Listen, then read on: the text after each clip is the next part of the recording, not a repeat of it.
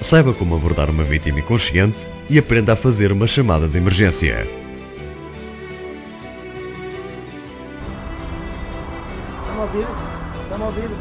Quando se deparar com uma situação de emergência, como é o caso de uma doença súbita, de um acidente, um atropelamento, um afogamento, deve ligar 112.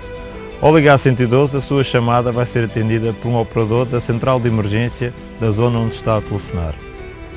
Para que o socorro seja rápido e eficaz, o operador necessita que responda de forma clara, mas breve, algumas questões.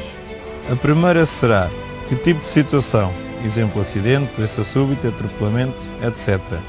De seguida, e para garantir a conclusão do alerta, caso exista alguma falha de comunicação, o operador solicita-lhe o número de telefone do qual está a falar, preferência telemóvel, a localização exata e, sempre possível, pontos de referência, de forma que os meios de socorro cheguem diretamente ao local da ocorrência sem enganos ou dúvidas.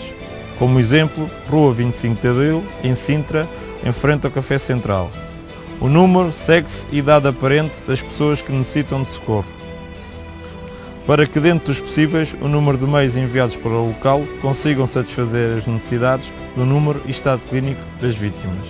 As principais queixas e alterações que observa, como por exemplo uma pessoa que se encontra inconsciente. A existência de qualquer outra situação que necessite de outros meios complementares no local, como por exemplo perigo de incêndio, libertação de gases, quedas de estruturas, etc. Depois de feita a triagem de acordo com as informações que prestou, o operador da central de emergência transmite conselhos e procedimentos a tomar até à chegada do socorro. Desliga o telefone apenas quando o operador o indicar. Lembre-se que o minuto de momento de aflição parece-lhe uma hora.